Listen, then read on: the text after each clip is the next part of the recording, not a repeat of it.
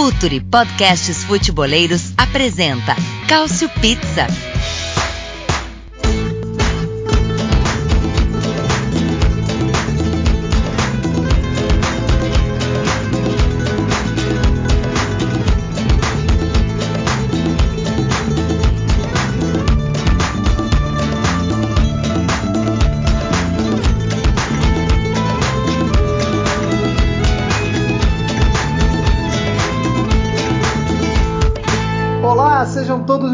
Bem-vindos ao Cautio Pizza número 74, um Cautio Pizza alegre, mas um Cautio Pizza que, como todo bom italiano, com um pezinho atrás, né? Porque a gente está vendo aí uma empolgação, a gente está vendo aí todo mundo gostando da Itália e a gente sabe que há um certo perigo nisso aí, né? Por mais que a Itália tenha ido muito bem nesse início de Eurocopa, é sobre isso que a gente vai falar aqui, não só sobre o início, né? A gente vai fazer um balanço da Itália na primeira fase, já projetando o jogo contra a Áustria nesse, nesse início de mata-mata. É outra Euro começando agora, né? Por que não projetar uma possível classificação sobre a Áustria um próximo jogo, né? Já que a gente já sabe que a Itália, se passar pela Áustria, cruza com Bélgica e Portugal. Vamos devagar, mas talvez a gente chegue lá, né? Não, não querendo empolgar muito, com muito respeito, mas talvez a gente chegue lá a gente vai falar um pouco também sobre o que aconteceu com o Gattuso. O Gattuso foi para a Fiorentina, mas não foi. E a gente vai tentar entender e explicar o que aconteceu com o Gattuso. Mas é claro, como eu disse, a prioridade é Euro. A Euro que passou um pouquinho da metade, já vai entrando no mata-mata, agora já dá uma depressão, já bate uma tristeza. A gente já quer que comece tudo de novo, né? Porque a fase de grupos é legal. E a gente sabe que está chegando próximo do fim e bate uma depressão. Mas hoje não. Como diria Cleber Machado, hoje não. Hoje só alegria.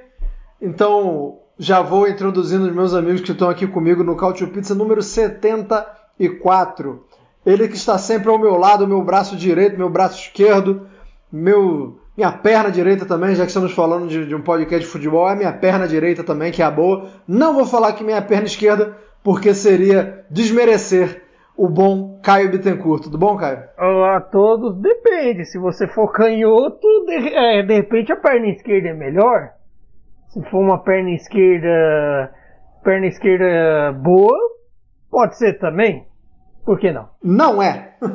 é, então complica. E quem está comigo também nessa, nesse balanço e nessa análise, essa tentativa de projeção que faremos da Euro, na Itália, na Euro, é Arthur Barcelos, que está sempre no, no back office, está sempre no switch, está sempre comandando a edição e agora também cada vez mais presente nos microfones, certo, Arthur? Certíssimo, salve galera, todo mundo acompanhando o Cautio Pizza. Prazer mais uma vez estar aqui falando com vocês e falando da nossa Itália, né? Que realmente é, a gente sempre. Eu aprendi isso com o Caio.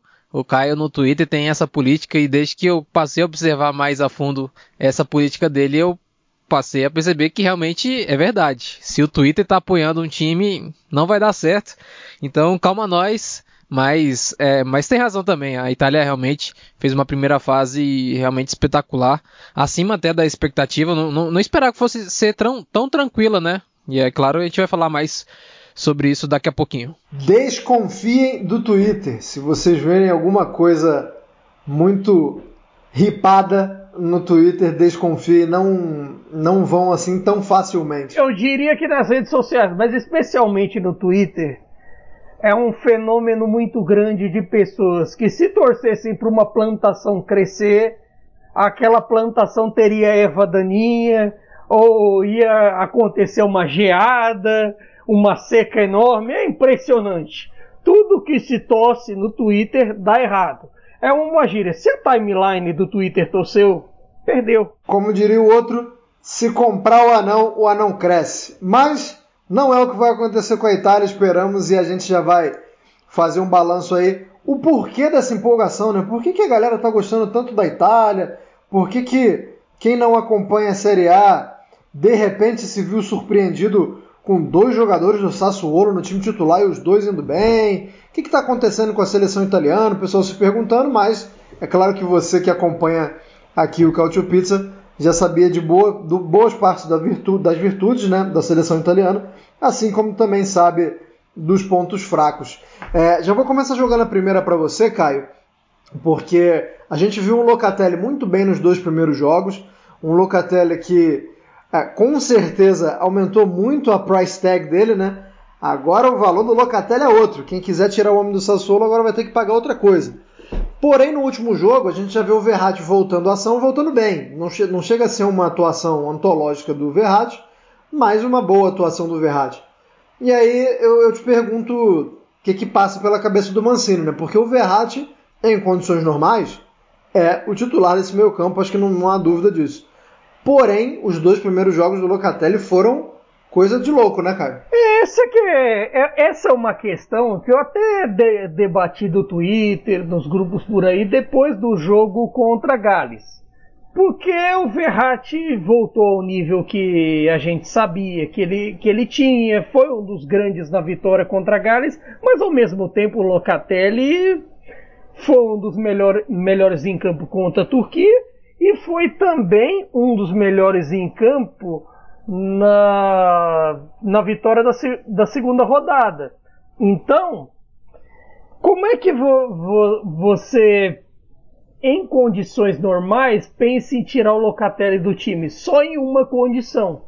O Mantini com certeza vai pensar no time que deu certo e que chegou na caminhada até aqui. Time nessas condições, como no meio-campo, com Jorginho, Verratti e Barella. E, e, acho muito difícil você é, ele pensar em mudar em algum deles, mesmo com o excelente desempenho do Locatelli na, na primeira fase dos jogos, tanto contra, contra a Turquia quanto contra a Suíça, porque ao mesmo tempo, o Verratti é talvez a pedra fundamental desse esquema do, do Mantini desde o começo da trajetória dele.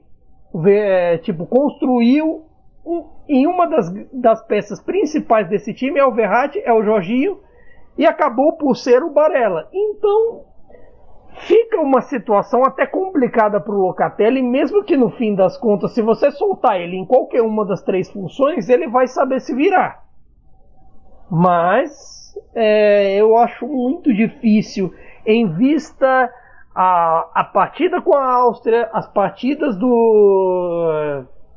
Assim, se tudo der certo em quartas, em semi, numa final, se tudo der certo, que o Locatelli tome a posição, assim, de primeira. E, e até por conta do, do Mantini privilegiar quem chegou a essa caminhada na frente. Que foi o Verratti, que foi o Barella, que foi o Jorginho. É, e Arthur, essa é uma, é uma opção né, que, que o Mantini vai, vai, ter que, vai ter que escolher alguém. Mas na zaga, a gente, a gente viu que Eline que passou por uma temporada física complicada, já demonstrando a fragilidade física de novo, é, sai de campo é, de, de, uma forma até muito esquisita, né? não sai ali mancando muito, sai, mas, mas, sai lesionado. E aí entrou a Cherby. É, contra a Áustria, a Itália vai se deparar com um, uma torre no ataque. Né? A gente não sabe se essa torre vai ser o Arnautovic, não sabe se vai ser o Kalajic, é, até mesmo o Gregoric, que também é bem alto, tem, tem mais de 1,90. Fato é que a Áustria vai ter esse cara para incomodar. A gente não sabe quem é, mas ele vai estar tá lá. Acreditem, vai ter uma torre lá. É, o Chiellini é um cara do embate físico, né? É um, é um gladiador, é um cara que a gente até fala que solta o cotovelo demais, até né, nessas brigas com, com, com os atacantes mais, é, mais altos e mais fortes. Saindo o Chiellini, não podendo contar com o Chiellini e entrando o Acerbi, que é, que é o movimento natural, né? Não, acredito que sairia o Chiellini para entrar o Bastoni posso estar errado, mas você pode analisar também esse cenário. O é, que, que muda perder o Chiellini para esse duelo com o atacante mais forte se no lugar do Chiellini for o Acerbi ou o Bastoni, o Arthur? É, o Chiellini ele tem esse problema crônico, né? Eu acho que, se não me engano, é uma lesão muscular que ele tem na, na coxa. Tem que uns 5, 4 anos que ele não consegue completar uma temporada assim com 30, 40 jogos, né? Igual ele fazia é, lá no auge da BBC é, ele era realmente o cara mais consistente né, daquela defesa. Depois foi o Barzagli que acabou crescendo e o Bonucci foi a grande surpresa, né? É, eu, eu, inclusive, na primeira partida, no primeiro tempo, na verdade, eu não gostei do Kelini contra o Wilmas. O Wilmas é, é, é, esse cara, essa referência, um cara muito físico que gosta do, do embate. É, e o Kelini teve um, alguns problemas ali para defender o, o, jogo direto que, que a Turquia jogava no, no Yumas, mas depois no segundo tempo ele cresceu muito. Aí depois veio a lesão, né? Mas o, assim, o que mais passa segurança mesmo é que o Acerbi e o Bastoni entraram tão bem quanto o Chiellini. O Acerbi, é, pensando nessa questão do, do duelo físico contra o Kalajadzic, é, é um cara bom para esse cenário. É, agora, se você tem um Gregoriti ou, ou Arnatovic, que são atacantes é, que são altos, mas são mais rápidos, né? Eles gostam de driblar e tal, conduzir a bola. É, o Bassoni talvez seria a, a, alternativa. É uma questão, um, um privilégio que o, o, Mantini tem de ter dois é, zagueiros canhotos tão bons quanto o titular, que é o capitão é, é referência desse grupo e eu acho que talvez é, a grande ausência aí nessa questão do, do Chiellini seria a liderança dele, né, de estar ali no, dentro do campo, é, passando tranquilidade para o resto do time, porque tecnicamente mesmo o Acerbi e o Bassoni não tem nada a perder para o Chiellini, tanto que nos últimos anos é, o Acerbi para mim já é o melhor zagueiro da, da Série A nos últimos anos é, e o Bassoni foi o melhor italiano na última temporada, pra, na minha visão. É, então, tecnicamente, realmente não, não, não, seria um grande problema. O Bassoni, inclusive, fez uma partida muito boa contra o Bale, né? Que é o Bale. Então, ele dominou é, o Bale. Então, de qualquer forma, tá muito tranquila. É, isso até me remete aqui àquela questão que a gente discutiu no último programa, é do Donnarumma. Donnarumma talvez ia atrapalhar ele, essas especulações e tudo mais e agora tá até acertado com o PSG, parece que ele já até fez exames lá do, no meio da, da Euro. É, mas tá tão tranquilo, foi tão tranquilo, né, os jogos, que a gente nem, nem teve como avaliar o desempenho do Donnarumma. Não mesmo, não, não, não teve nenhum grande problema, é, mas tenho gostado da liderança que, que o Donnarumma exerce na seleção, né, porque a gente sempre fala aqui que é um veterano de 22 anos e tal, mas é um cara que na seleção ele procura se comunicar bastante, é, orientar bastante, né? não é um, um goleiro calado. Eu, eu, eu, particularmente gosto disso. Então, só para não dizer que não dá para falar nada do Donnarumma, fica meio registro aí. É, mas estou achando que a gente está muito empolgado. Estou achando que a gente está vendo é, muita qualidade na zaga, que tem um problema bom entre Verratti e Locatelli. Então, Caio, dá para ficar empolgado com o Immobile também, porque a gente falou no programa que antecedeu a Euro que talvez fosse algo que, que a Itália ainda não estava apresentando, né, uma, uma, grande confiança no seu centroavante, o Immobile até fez gol, mas eu não, não consegui ver assim muita coisa do Immobile além do gol que ele fez, não. É, a desconfiança segue? É, ainda tem um pouco de desconfiança por ele não ter apresentado não ter se apresentado tanto nos ataques como foi como foi em si, como foi Berardi e como foi até mesmo o Chiesa no jogo contra, contra Gales. Mas ao mesmo tempo, eu acho que a, a função dele acaba por estar garantida que o Belotti também ficou meio naquelas contra, contra Gales. Então, o gol dele contra a Suíça acaba, o, o, acaba que dá aquela sobrevida que no fim das contas o que vai, o que vai contar para ele é, é, simplesmente botar a bola na casinha, nada mais. Ele talvez não tenha, não tenha as linhas livres para correr como é, como é na, na Lazio, mas tem garantido os gols. Porém, em vista o desempenho, a gente fica um pouco com uma pulga atrás da orelha com os gols perdidos dele que eu acho que houve gols nos jogos contra a Turquia, contra a Suíça, que ele não costuma perder pela Lazio, mas que acabou por, per por perder nesses jogos. E isso num confronto de é, mata-mata pode ser determinante. E dá aquela pulga atrás da orelha. É, contra a Turquia é, foi três e podia ter sido mais, né? Aquela, aquela batida típica do Immobile que ele entra pela esquerda da área e dá aquela tacada de sinuca rasteira no, é, cruzada, não funcionou para você ver que a fase não tá boa, porque é um gol que ele costuma fazer bastante. É, Arthur, Um cara que entrou também bem no último jogo, a exemplo do Verratti que a gente já citou, foi o Chiesa. É, muito mais pela participação do que exatamente pela, pela eficiência né, e, pela questão técnica. É um cara que, é, mesmo em um dia ruim, ele não se omite do jogo. É, mostrou o suficiente para ganhar a vaga ali na, na direita, ou eu posso dormir tranquilo sabendo que o Berardi não está ameaçado? Não, não, eu acho que o Chiesa, assim, ele é, é, uma peça importante. Eu acho que eu até falei já sobre isso na, na última edição. É, é uma, uma, uma, peça muito interessante para você ter no segundo tempo, pela velocidade agressividade que ele, que ele dá para o time, é, e por ter uma característica, característica diferente que o Insigne e o Berardi não tem, né? É, o Immobile tem, mas o Immobile não, não, tá, não tá realmente correspondendo à expectativa, apesar de o número dele ser muito bom, né? São dois gols e uma assistência. É, até participando bem do jogo e tal, mas a gente espera, claro, sempre mais, porque a gente sabe do potencial que ele tem, que ele mostra né, na, na Série A cada temporada pela Lazio. É, no caso do Chiesa, no último jogo, né, contra o País de Gales, ele entra na esquerda e o Bernardeschi na, na direita. E depois de 15 minutos estava muito difícil para a Itália jogar é, eles acabaram invertendo o Chiesa ficando mais na direita e eu não gosto assim, para ser sincero, do Chiesa na direita. É, ele fica muito limitado, ele tenta sempre aquela jogada em profundidade é, e quando ele precisa receber essa bola mais por dentro, ele não tem o mesmo recurso é, do Berardi e do, do, do Insigne. Ele acaba é, atropelando um pouquinho ali na bola, ele se perde um pouco. Ele gosta mais de ter essa, essa, essa vantagem no 1 a 1 que é mais pelo espaço, na lateral que ele vai ter, né, esse espaço para fazer essa jogada. Eu acho que o Berardi só sai do time mesmo por uma situação física, mas é, tecnicamente mesmo ele trouxe coisas muito mais importantes do que o Chiesa entregou ali naquela, naquela posição. Obrigado, obrigado. Vou, vou, estou mais tranquilo depois da sua afirmação. É, falando sobre a Áustria, né, adversária, a gente já falou aqui uma característica da Áustria, que é de, de usar um centroavante muito forte, de ter um 9 de referência, é, não muito móvel no caso do Kalajic e, e, um pouco mais móvel, como o Arthur muito bem falou, no caso do Arnautovic e do Gregoric. É, tem dois caras na Áustria que eu considero fora de série. É um time de razoável para bom, porém com dois caras claramente acima da média e, e caras do primeiro patamar do futebol mundial. É, eu vou jogar um para cada um de vocês.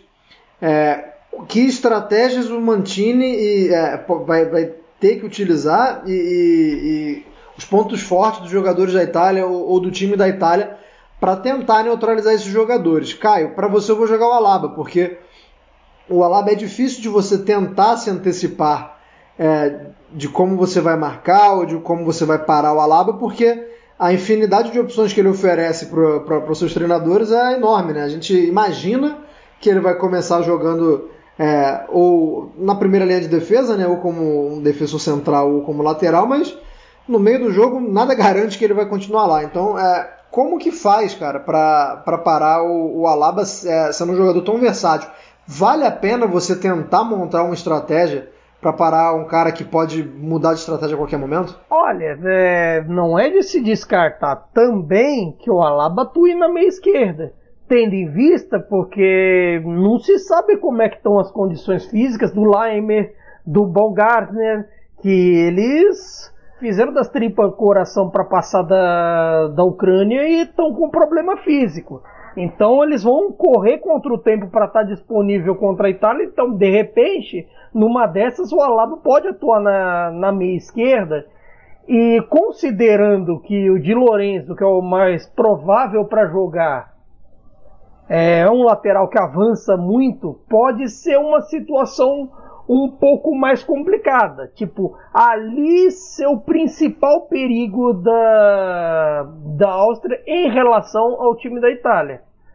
Mas eu, eu acho que o Alaba é perigo até se colocarem ele, ele na zaga, porque a capacidade de construção de jogadas, a capacidade de, dos avanços dele é, é uma das principais armas desse, desse time austríaco. É muito difícil tentar antever, é, não só por causa da, da, da, qualidade do Alaba, mas como você falou também de, de, de como a Áustria vai para o jogo, né? A gente não sabe e ainda. vale dizer também que não só o fator de cruzar a bola no Arnautovic, mas você tem as jogadas com o Sabitzer para trabalhar. ali no meio campo. E o Sabitzer tem, tem feito bons jogos nessa Euro também.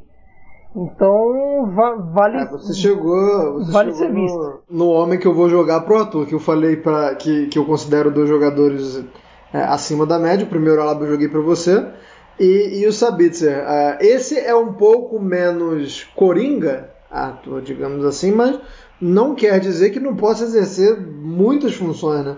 É um cara que, que poderia, é, ali dentro do meio campo, ou até mesmo como segundo atacante, é, causar problemas para a Itália. Então, a mesma pergunta para você. É, vale a pena criar uma estratégia especial? É, marcação individual, duvido muito né, que aconteça. Acho que, que isso a gente pode praticamente descartar. Mas como é que você se prepara para enfrentar o, o Sabitzer, Arthur? É, marcação específica em um jogador não vai ter. É claro que a, a Itália ela tem os encaixes e inclusive muito agressivo. Eu gostei de ver assim a, a pressão pós-perda da Itália, porque ela ela contra a Turquia e Suíça especialmente, contra a Gales nem tanto, porque o time de Gales não foi tão agressivo. É, foi, foi um jogo mais tranquilo assim para controlar. É, muito forte, muito forte. A Itália subia a marcação, pressionava todo mundo e já conseguia recuperar a bola. Contra a Turquia foi era, era até engraçado, porque a Turquia ela ganhava a bola, ficava dois, três toques ali já perdia de novo. E a Itália voltava, fazia sua jogada. E a Áustria realmente é até difícil entender, né, qual que vai ser o planejamento do Franco Foda, porque ele tem um, um variações, né? Até pensando no, no Alaba. E o Sabitzer também. Eu, eu, lembro quando ele surgiu no Salzburg, ele era um ponta direita. Aí depois ele virou meio atacante, segundo atacante, virou um volante sim espetacular nos últimos anos no, no Leipzig. E, e na, na Áustria ele é o principal organizador do time, não é nem tanto o Alaba. O Alaba é muito importante, é, foi importante inclusive dando passes e tudo mais, é, é, assistências no caso, mas o Sabitzer é o grande cara que faz o time jogar ali. Ele pega a bola mesmo como se fosse um regista, é, e assim, e é no setor que é, eu vejo como mais frágil ali, que é o setor nas costas do Jorginho, apesar de que o Jorginho foi uma surpresa muito boa, assim, também, eh, nessa questão da pressão, da pressão pós-perda e, e, recuperação, interceptação. O Jorginho foi muito bem nesses jogos, a Itália não, consegui, não sofreu muito assim. O, único cara que deu mais trabalho, assim, talvez foi o Shaqiri, que acabou não, não aproveitando, não terminou bem as jogadas pela Suíça. É, mas o Sabitzer tem essa qualidade para dar um trabalhinho ali nas costas do, do, do, do Jorginho. É, e pegando os zagueiros assim de, de frente, né? Então é, é um jogador que realmente merece um pouco de atenção. Talvez Bonucci em campo seja um problema. Ai, olha aí, olha aí. É, é assim que eu gosto. Tem que, tem que mostrar ponto fraco também. Não pode ficar só falando nos pontos positivos achando que já tá ganho, não. Não pode Mas, se cara... empolgar de um nível, sei lá. De um nível quase comparando com a França. Vamos ter calma nós. Até pelos cruzamentos. Sim, sim. Acho que a gente vai falar dos cruzamentos daqui a pouco. Cara, se tem uma coisa que me deixa feliz e me deixa chateado que no podcast vocês não possam me ver sorrindo, é quando eu tenho uma pergunta aqui engatilhada e vocês dão um gancho. Eu fiquei até com medo do Arthur falar um pouco mais sobre a questão da pressão e, e de como a Itália exerceu isso bem, porque é a pergunta que eu vou jogar para o Caio. É, claramente foi isso que encantou, né, Caio? Assim, é, quem não acompanha muito a seleção italiana é, tem 100% de certeza que o que tornou especial para essa galera é a pressão e a intensidade que a Itália colocava quando o adversário tentava sair jogando. Não tem a menor dúvida. É, a gente estava tá falando de uma fase de grupos, onde você pode cometer um erro, é, você vai, pressar, vai pressionando ela no alto, é, se você toma um gol porque sua defesa está muito alta, está descoberta, você tem outros jogos para recuperar. Você acha que corre algum risco é, da Itália diminuir, mesmo que timidamente, essa pressão que ela consegue impor no campo ofensivo por ser um jogo de mata-mata, pela margem de erro agora ser menor? Olha, eu, eu acredito que possa ser um pouco menos possa pressionar com menos ímpeto o campo adversário. Talvez agora contra a Áustria, talvez seja menor. Mas em vista quartas em diante, se confirmada a classificação, eu acredito que isso vai ser um pouco mais reduzido. Vai ser um pouco mais estudado, um pouco mais com critério e um pouco mais, hum, digamos assim, fechado. Pra, até para não se para não se expor tanto. Que é bem da verdade, uh, Turquia, tanto Turquia quanto Suíça quanto Gales não, não, não ameaçaram tanto o gol da Itália. Seja pela qualidade do pela qualidade do sistema defensivo nesses jogos, seja pelos problemas que algumas dessas seleções eh, enfrentaram para mim, a Turquia mesmo foi a grande decepção dessa Euro. Eu nem considero a Polônia como alguns a decepção, que o pessoal acha que talvez a Polônia foi a decepção maior pelo Lewandowski. Mas da Polônia eu não espero absolutamente nada. Então, para mim, foi a maior a Turquia. E também não, não foi ameaçado pela Suíça, não foi ameaçado por Gales. A gente tava falando ali no, no meio do caminho que o, que o Donnarumma mal sujou a roupa para defender. E mesmo assim teve, teve suas virtudes. Mas é, a princípio eu creio que por ser mata-mata talvez diminua um pouco dessa pressão. Talvez nem tanto contra a Áustria, mas pensando lá na frente. É, uma pergunta ligada a isso, Arthur, é, direto ou indiretamente. É, se a Itália continuar jogando muito alto, a gente já viu que, que a Áustria teve uma jogada muito utilizada na fase de grupos, que é jogar a bola para a esquerda, o, o Sabitzer é, vai, abre bastante na esquerda, ou recua ali para a linha do centro do gramado pela, pelo lado esquerdo, e inverte a bola num, num, num ala muito agudo que é o Liner. É, inclusive fez o primeiro gol da Áustria na competição. É, o Spinazzola é um cara que está atacando muito bem, está oferecendo muito apoio no ataque. Mas é, chega a ser preocupante é, ter o Spinazzola, um, um, cara que não é, digamos assim, um, um primor defensivo, não é um jogador, é um, é um, bom jogador, não à toa. Já começaram os papos lá na Espanha de Madrid, de Ouro Spinazzola, o Caio Bittencourt que adora é, essas especulações. Mas é, chega, chega a preocupar um pouco que o Spinazzola seja um cara mais agudo e que a Áustria tenha essa inversão do Sabitzer pro Liner como uma arma também? Preocupa sim, é, inclusive é, as melhores jogadas são desse jeito, né? O Alaba e ele ali juntos no lado esquerdo, ou então o Alaba passa por fora, mas aí depois o Sabitzer faz aqueles lançamentos é, virando o jogo também, tem muita qualidade para fazer essa, essa jogada.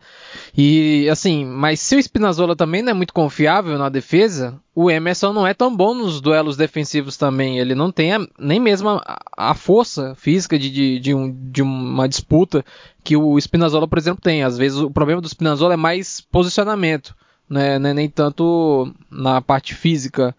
E, e o Emerson é, é, mais ao contrário, né? A parte física que é um pouco de problema, tecnicamente ele é até melhor.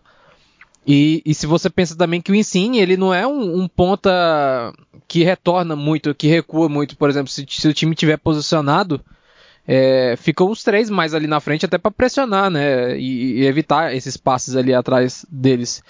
Então, a Itália, não, por exemplo, é muito normal você ver um 4-3-3 que depois vira 4-1-4-1. Na Itália não é muito isso. Às vezes acontece, dependendo das circunstâncias do jogo, mas é muito frequente. Ou seja, o Spinazzola fica mais sozinho mesmo ali naquela ponta.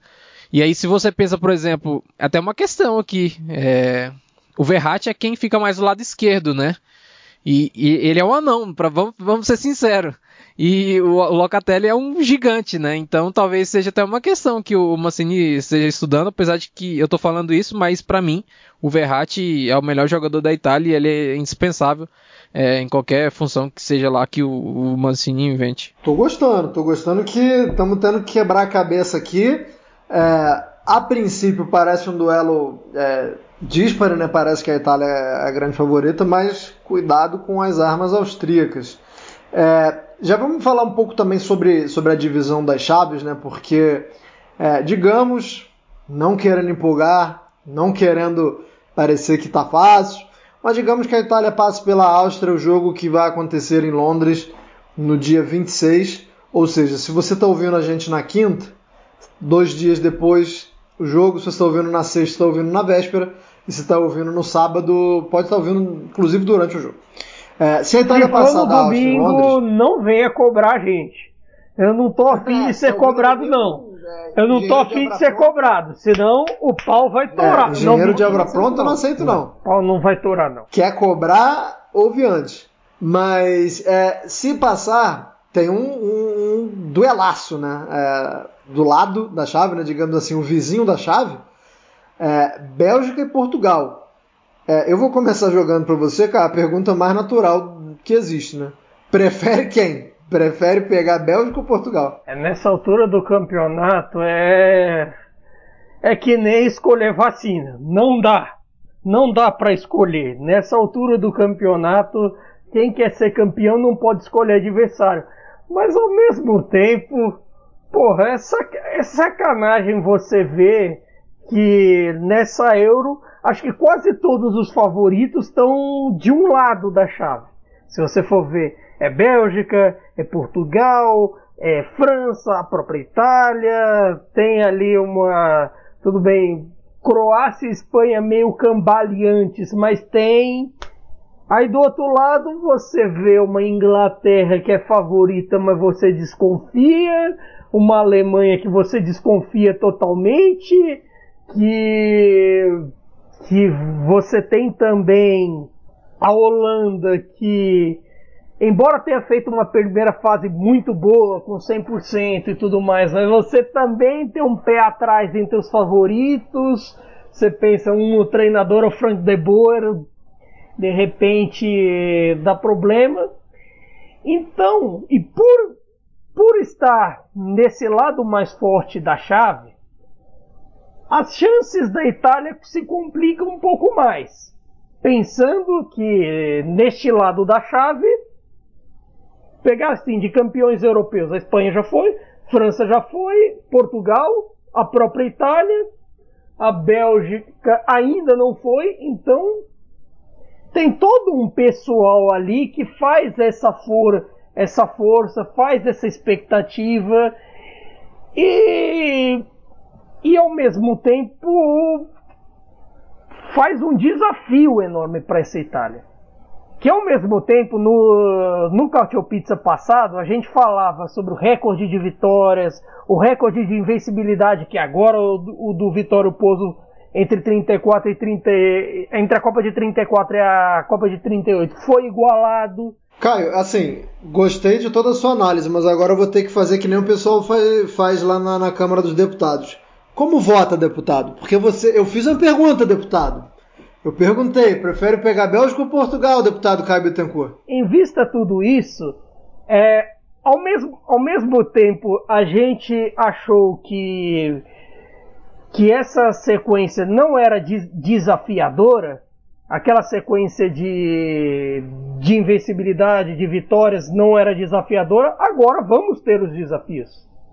Mas ao mesmo tempo, eu ainda tenho, eu ainda tenho um total pé atrás com a Itália. Em vista Bélgica, em vista França, em vista Bélgica e França principalmente, mas e Portugal vimos na Euro passada como eles mudam no mata-mata. Eles eles vieram de um terceiro lugar na primeira fase para serem campeões. Então não é garantia que essa primeira fase com 100%, de repente o mata-mata é um clique. As coisas mudam completamente. É até por isso eu acho a Itália azarando essa história. Se comparada, claro, com Bélgica, Portugal e França, que para mim são as três principais forças, mesmo com a primeira fase irregular de Portugal. Beleza, vou aceitar, vou aceitar essa resposta. Ô Arthur, mesma pergunta para você. Quer bater de frente com Romelo Lukaku ou com Cristiano Ronaldo? Difícil, hein? É, mas eu, eu vejo o Portugal como um time mais frágil. É, pelo que mostrou na, na, na, fase de grupos e pelo que já te vinha mostrando antes também. O trabalho do Fernando Santos tem esse título da Euro. E aí é o que o, o Caio falou, né? O time de repente vira né, na, no mata-mata, no jogo decisivo. Mas não deixa de ser realmente uma equipe que não me convence assim é, na organização dela mesmo e como ela tenta usar o melhor do Cristiano Ronaldo. Parece ser um, um, desperdício de talento ali mesmo. E tem muito talento em volta do Cristiano Ronaldo. Não dá nem para falar que é ele sozinho. Não é, não. Tem muito talento é, nessa equipe.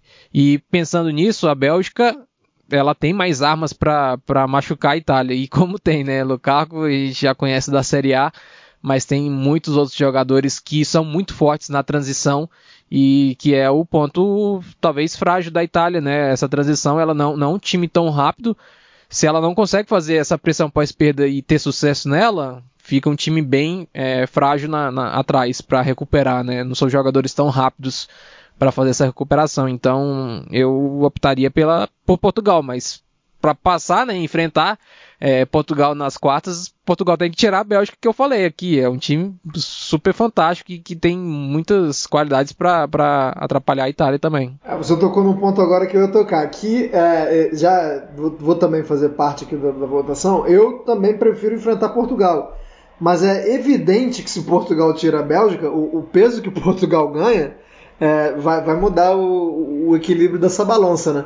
Mas é, é, eu preferiria enfrentar Portugal porque é, em alguns jogos é, é, é, simplesmente ridículo como a Bélgica não está jogando bem e você vê quando a bola chega no Lukaku ou no De Bruyne como esses caras simplificam e como esses caras tipo vencem o jogo, né? Porque eles não precisam a gente sabe que, o, que, o, que a linha defensiva da Bélgica não é das mais sólidas, mas é impressionante o nível que o De Bruyne e o Lukaku alcançaram de, de resolver né, partidas, principalmente o Lukaku.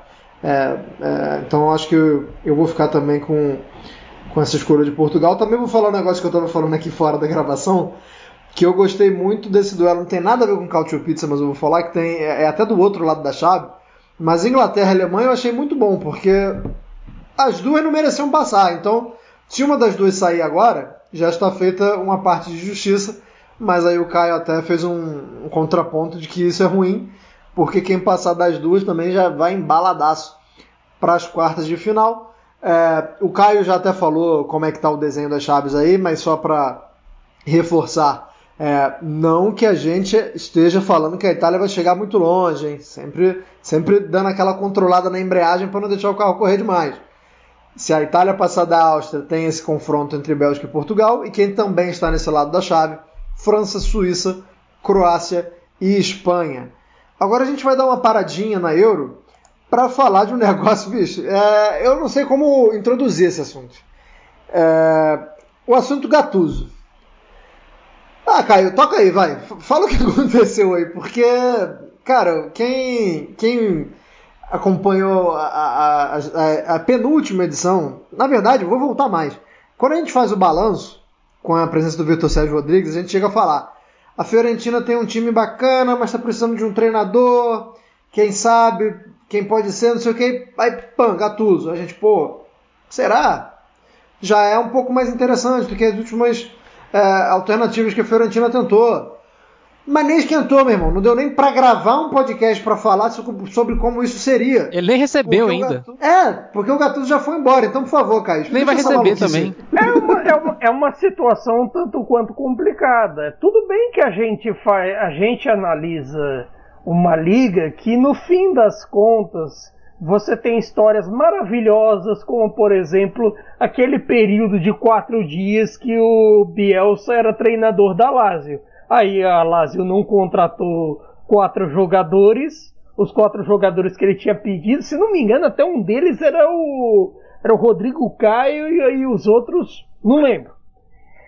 E curiosamente, é, o Gattuso acabou por, por romper com, com a Fiorentina, teve uma discussão com o presidente Rocco Comisso, com o diretor esportivo Daniele Pradé, porque eles não queriam atender os pedidos do Gattuso para contratações. Só que até tem uma história meio curiosa disso, que até o tema da minha, da minha coluna dessa quinta-feira pro, pro Futuri aqui, inclusive leiam também que vou citar um pouco disso e, e ampliar o debate é, dessa questão que no fim das contas algumas coincidências apareceram nessa história. Gennaro Gattuso é, é, agenciado por ninguém mais, ninguém menos que Jorge Mendes, que é dono do, dos direitos de Cristiano Ronaldo, de José Mourinho e de, sei lá, uns, 40% do futebol europeu. Se bobear, ele é até dono, ele é até dono, ele é até agente de alguém desse podcast. Então, é a ver. Mas, curiosa, curiosamente, Gattuso pediu três jogadores em especial.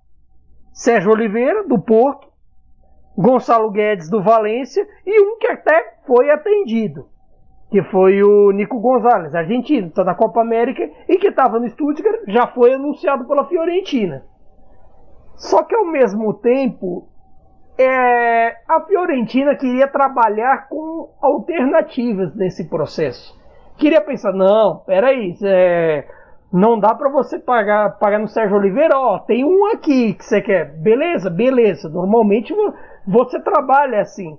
Só que a intransigência do Gattuso nesse processo acabou por pesar.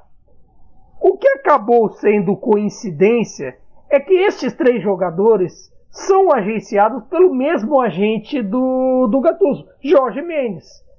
E, ne, e nessa história toda, se abriu uma, uma longa janela nas, é, nas discussões na Itália fora, tudo mais, sobre esse conflito de interesse entre o, o agente, agenciar ao mesmo tempo o treinador e o jogador. Porque fica aquela coisa de. Ah, de, é, se falou muito essa frase né, nos últimos dias de que o Gattuso queria que o Jorge Mendes fosse o diretor esportivo da Fiorentina. Queria que ele fizesse as contratações com os nomes dele, com os nomes é, indicados. Era algo, para fazer uma comparação que todo mundo gosta, um pedido intransigente de contratações como o do Sampaoli. Simplesmente, ó, eu quero que contrate, senão eu vou embora. E foi mais ou menos isso que, que ele acabou fazendo com a Fiorentina. Claro que também muito se falou também da possibilidade de Tottenham na, na história, que acabou não rolando também. É, teve, teve muitas outras histórias nesse processo, mas a principal que gerou o racha acabou sendo essa. E aí acabou criando-se uma discussão de ética, até que abrangeu outros treinadores. Por exemplo, até para continuar o Jorge Mendes nessa história, a Roma precisa de goleiro nesse mercado. Até é, lá na frente, sem que acabar a Euro, nós prometemos, faremos uma edição só de mercado. Mas a Roma precisa de goleiro, todo mundo sabe, todo mundo que vê a Roma já viu como são os níveis. Faz só uns três anos, né? É, uns três anos, desde o Alisson. Exatamente, depois que o Alisson foi embora, a plaquinha de, de há vagas para goleiro tá lá. Pois é, Olsen, Paul Lopes, Mirante, por aí vai. E, e nesse negócio todo, qual foi o primeiro nome citado no gol da Roma? Rui Patrício. Quem é o agente de Rui Patrício? Jorge Mendes. Quem é o agente de Mourinho? Jorge Mendes. Então essa ligação de pontos acaba, acaba por estranhamente permear o mercado e acaba gerando uma situação até estranha. Como é que os, o sujeito que tem o mesmo interesse do jogador, o mesmo interesse do técnico, e o técnico que deveria pensar só na equipe, mas só, só pensa em jogadores do agente dele. Tá certo que é o Jorge Mendes e hoje em dia você dificilmente faz mercado sem ter algum dele no seu time. Todo mundo tem um, alguém do Jorge Mendes na sua equipe. Juventus tem, Napoli tem, Inter tem, Milan tem, por aí vai. Mas, mesmo assim, se tem uma discussão enorme de ética, e até por conta disso eu abro abro pro debate aqui do Cautio Pizza, na coluna no Futuro e por aí vai, onde mais puder. Lembrem-se sempre, assinem, assinem aí o apoia.se barra Futuri. Não são só as colunas do Caio, as colunas do Caio é muito boa, mas tem muitas outras também, então por favor, cheguem juntos lá no apoia.se barra Futuri. Ô, ô Arthur, é, também queria que você falasse sobre essa questão, mas é, vou te dar um, um viés também para você focar, além, do, além da liberdade que você tem para falar o que você quiser sobre o assunto. Mas tem como de alguma forma responsabilizar alguém da Fiorentina, porque é, a imagem da, da Fiorentina vai para o ralo, né? vai para o chão. É, a gente sabe que que, que o clube tentou lutar ali contra, o, contra ficar refém de, de um agente, e, e, isso vai render admiração de algumas pessoas. Mas dá para responsabilizar a Fiorentina de, de, não sei, de não ter pesquisado melhor é, o histórico do Gattuso, ou quem está agenciando o Gattuso antes de sair anunciando, ou, ou não tem muita culpa a Fiorentina e quem quem protagonizou o papelão foi o Gattuso. Eu, queria que você falasse também do, do, do, papel e da imagem da Fiorentina nesse caso. É, eu não consigo ver muito, muito problema, é, muita culpa da, da Fiorentina, na verdade. Porque a gente não viu esse padrão acontecer nos outros clubes do Gattuso, no Milan e no, no Napoli, por exemplo. É, não, não, mandava né, no, no, no diretor de futebol é, do clube dele para contratar tal jogador porque era do agente dele. A gente não viu esse cenário é, acontecer nesses clubes. E é claro que Napoli e Milan são muito maiores do que a Fiorentina, né? Com todo respeito pela Fiorentina. Mas é, uma, é uma coisa assim meio que imprevisível mesmo. A não sei que é, nas conversas iniciais para contratar o Gattuso isso não foi mencionado, surgiu do nada assim mesmo, né? Essa imposição. Enfim, é, mas de qualquer forma, a Fiorentina tem uma direção muito boa. O Daniele Pradé, ele é um diretor muito bom, um dos melhores da Série A. E tem competência mesmo. Tanto que a gente vê, a gente lamenta aqui a, a situação da Fiorentina de lutar contra o rebaixamento. Mas se você pega o grupo, é um, é um, grupo muito interessante, né? Eles não conseguiram realmente acertar nessa questão do treinador. E até uma decepção, porque o, é claro que o Caio tem tá muito decepcionado porque, pelo que aconteceu na última rodada da Série A e com razão, mas o Gattuso realmente cresceu muito como treinador, até uma surpresa para mim, porque eu não gostava do trabalho dele lá no início, e ele cresceu muito já no Milan, depois do Napoli, e eu tinha expectativa dele ser então esse cara para recuperar mesmo é, a Fiorentina. E que agora tá virando pro italiano, né? O Vicenzo italiano do, do Spezia, que é até uma, coisa que eu vou lamentar mais ainda, que ele sair do Spezia, né? Que, eu, que é um time que realmente estava é, superando as expectativas e sem ele, realmente, até pelo nome que estão sendo especulados lá, hum, não vai dar né, pro Spezia no próximo ano da Série A. Muito difícil acreditar nesse time. Mas é, é, é interessante para a Fiorentina, sim, continuar com, com esse projeto aí com o italiano. É um pouquinho diferente do Gattuso, eu vejo algumas coisas parecidas, mas é, no trato realmente, no, na parte comportamental e tudo mais, na, na, gestão do grupo, são bem diferentes, né? É, mas de toda forma, é, tem uma expectativa grande. Que, se fosse o Gattuso ou, ou, com o italiano, a gente, eu, eu, pelo menos coloco a Fiorentina em um patamar bem diferente do que ela terminou no, nos últimos anos.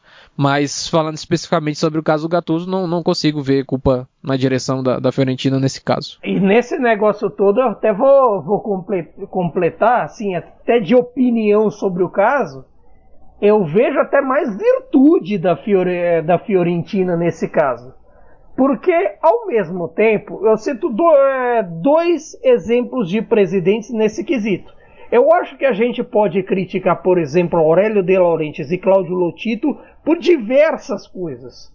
Pelas bobajadas que falam por aí, pela maneira com que trata treinadores ou não, pelo jeito em que fazem contratações ou não, e por aí vai, pelo modo de lidar com as coisas em Nápoles e em Lazio, mas uma coisa eu acho que, que, que vale aplaudir a intransigência, de certa forma, com, com que eles têm em relação aos agentes, em relação aos, ao, aos empresários. Porque tudo bem, você tem uma exceção ou outra, você tem um momento que assim que que você acaba tendo que ceder aos agentes aos agentes, você de repente renova um Gulan aqui e, trai, é, e traz um Vinícius, um Carlos Vinícius só de passagem. Agora, o Carlos Vinícius do Tottenham chegou a estar um mês no Napoli, por exemplo. Mas eles ambos são marcados pela, pela intransigência na hora, de, na hora de negociar, na hora de pagar comissões. E, e esse aspecto talvez falte um pouco a outros clubes que não conseguem colocá-lo, colocar esses agentes na parede. Porque agora era uma situação que eles, é, o Jorge Mendes e o Gattuso simplesmente poderiam, ó, Se você quiser, quiser formar um time de elite, voltar às Copas Europeias, voltar a disputar lá em cima, como a Fiorentina disputava, como a Fiorentina estava no pelotão dos, é, dos grandes, em que hoje é ocupado, por exemplo, pela Atalanta, é, você vai ter que, que, que, contratar os que eu quero. Nesse momento é, é, é quase como um grito de, é, de independência. Resta saber se esse grito de independência terá efeitos. E até curioso como são as coisas. Que nesse momento, nesse de início de mercado, os dois grandes não ditos nesse momento foram de, de, de diretorias norte-americanas. A do Milan para o Donnarumma, Grupo Elliott. A da, a da Fiorentina, com Rocco Comisso, norte-americano, para o Gattuso, para Jorge Mendes. Talvez seja um caso, não sei. É a ver. Mas ao mesmo tempo também, é. também parece estar tá chegando uma nova era dos treinadores. Agora parece que é um padrão. Tipo, até o Corriere della Sera fez um artigo muito bom chamado Os, os Mister 3.0. Agora eles não querem mais apenas comandar o time. Eles querem um elenco com a sua semelhança. Ainda mais com o sucesso do Conte. Todos querem seguir a fórmula. Na verdade, todo mundo sabe que isso começou com o Vanderlei Luxemburgo, né? Que era manager. Brincadeira. é... Arthur, Arthur, vou fechar Vou fechar porque eu perguntei para você como ficava a imagem da Fiorentina.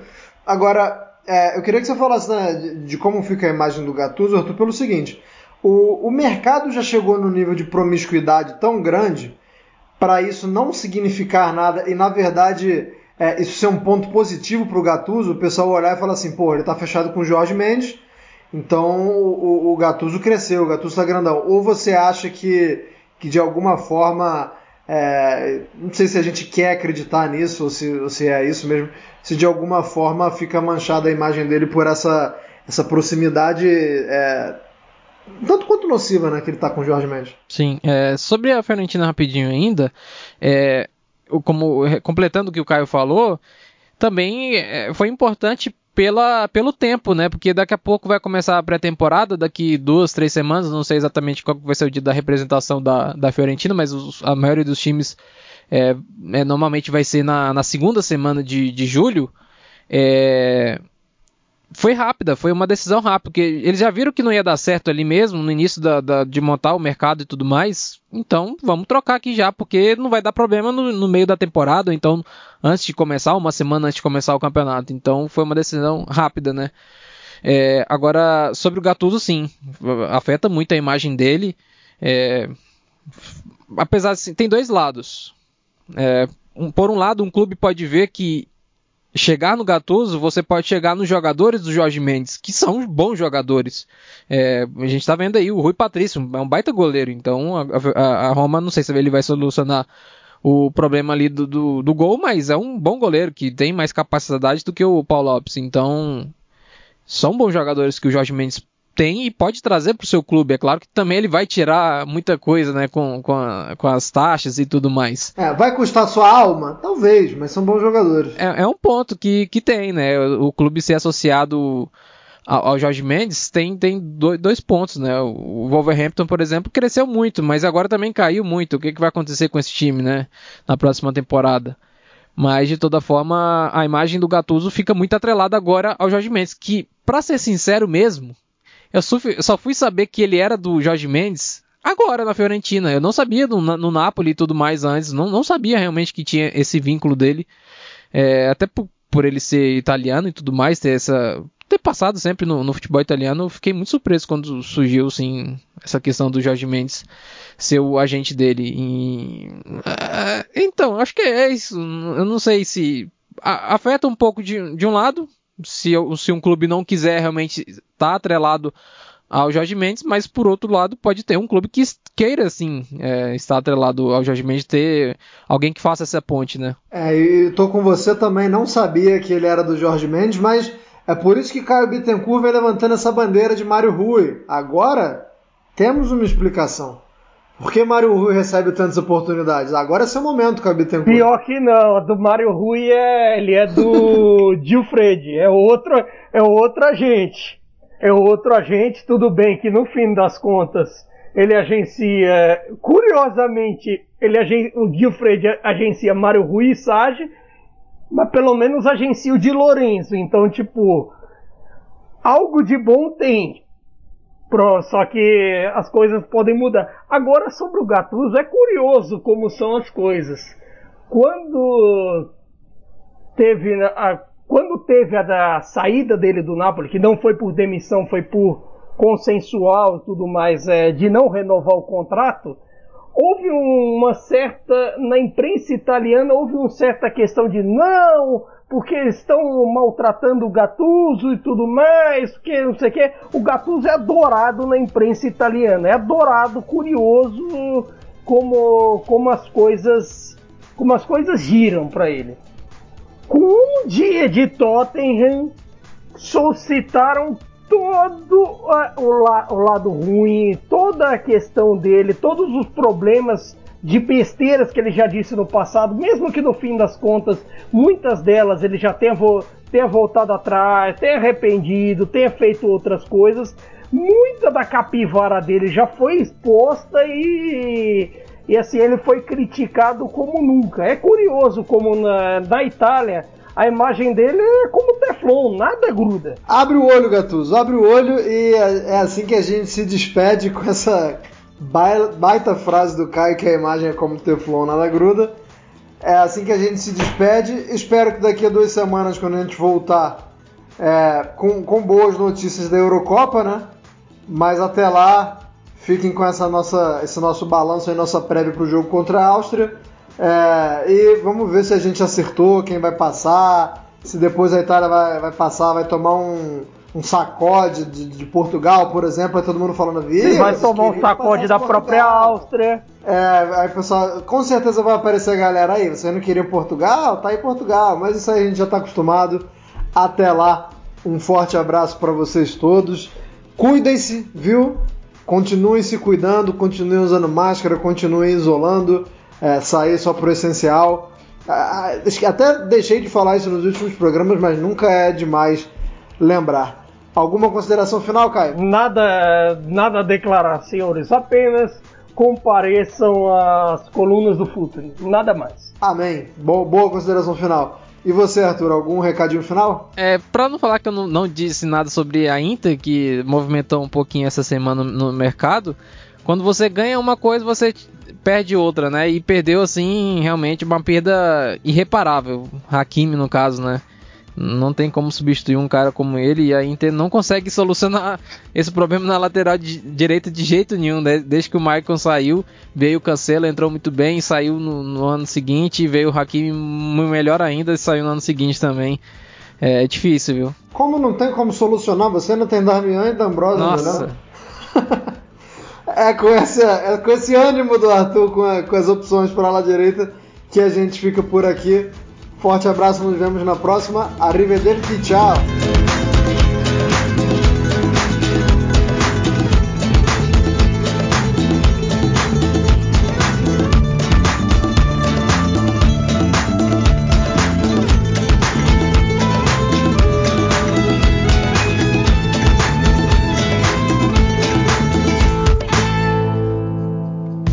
Futuri apresentou Cálcio Pizza Acesse www.futuri.com.br e pense o jogo.